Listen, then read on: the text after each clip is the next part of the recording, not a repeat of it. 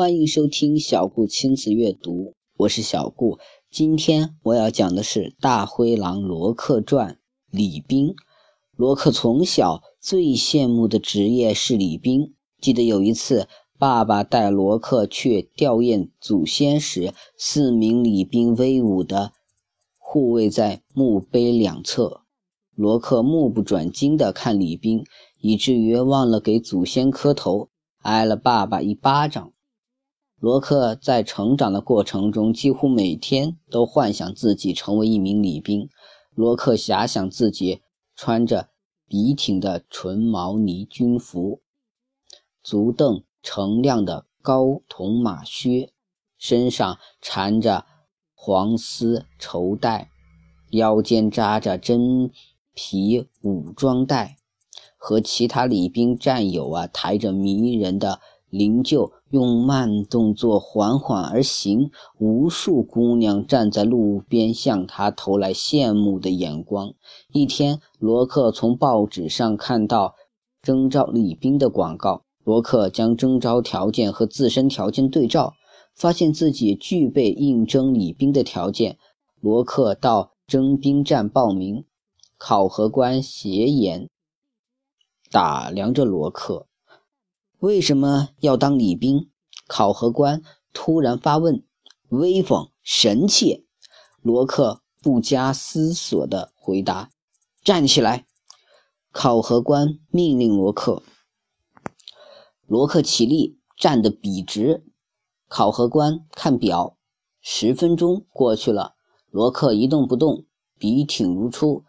三十分钟过去了，罗克不动依然。一个小时过去了，罗克如雕塑一般。考核官脸上露出惊讶的表情。罗克保持立正姿势，整整站了五个小时。你被录取了，考核官向罗克宣布。罗克当上了礼兵。他第一次穿礼兵军服时，心潮澎湃，激动异常。礼兵的训练很是艰苦。罗克创造了在烈日下。站立七个小时不动的礼兵站立世界纪录。礼兵长官很欣赏罗克这个新兵，长官经常拿罗克教育别的新兵。罗克更加确信自己是天生的礼兵料。礼兵训练结束了，罗克各科均是优秀。罗克现在翘首盼望执行礼仪任务，绝大部分。动用礼兵的事兵仪场合，礼兵都盼大人物辞世，大人物啊不辞世，礼兵就不能出头露面一展英姿。一个月过去了，没人去世，罗克心急火燎，像热锅上的蚂蚁，坐立不安。罗克将世界狼协会所有会长、副会长、秘书长的名字写在自己的笔记本上。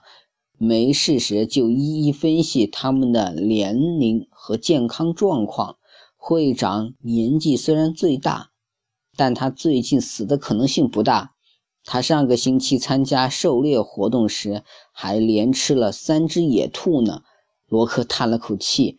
第一副会长据说有心脏病，可据说越有病的人活得越长。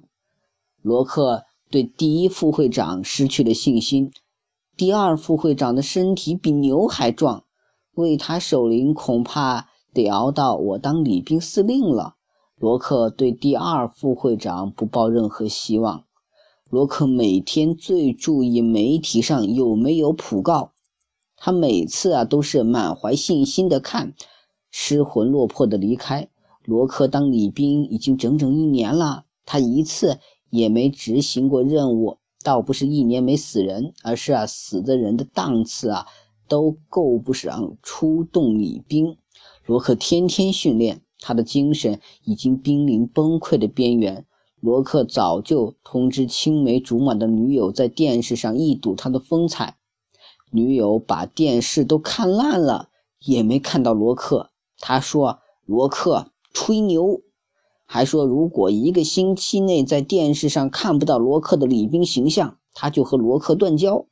罗克希望世界级狼协会的领导们在本星期内呀相继驾崩。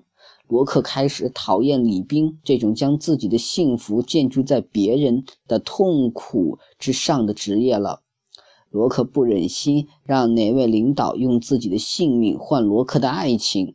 三天过去了，狼协会的领导们个个红光满面，神采奕奕。罗克形容枯槁啊，憔悴无比。到距离女友的最后期限只剩一天时，罗克绝望了。他神情恍惚，茶饭不思。当战友告诉罗克明天有任务时，罗克竟然一时发呆。世界狼协会会长在一次国际会议上对老虎协会会长出言不逊，为自己埋下了杀身之祸。今天上午啊，老虎协会会长的刺客使用汽车炸弹暗杀了狼协会会长。明天。将为狼协会会长举行隆重的葬礼。罗克欣喜若狂，自愿在烈日下站立七小时，以发泄愉快心情。狼协会会长的葬礼开始了。八名礼宾竖立在狼协会会长的灵柩两侧，罗克是其中之一。电视台的摄像机对着礼宾和灵柩。狼协会第一副会长。自哀悼词，全场默哀十分钟。罗克想到自己终于以李斌的英姿出现在电视屏幕上了，想到女友不会离他而去了，再也控制不住自己了，哈哈大笑起来。全场哗然，与会者通通愤怒地寻找校园，数千双眼睛网罗住罗克，罗克还在大笑不止。警察拘捕了罗克。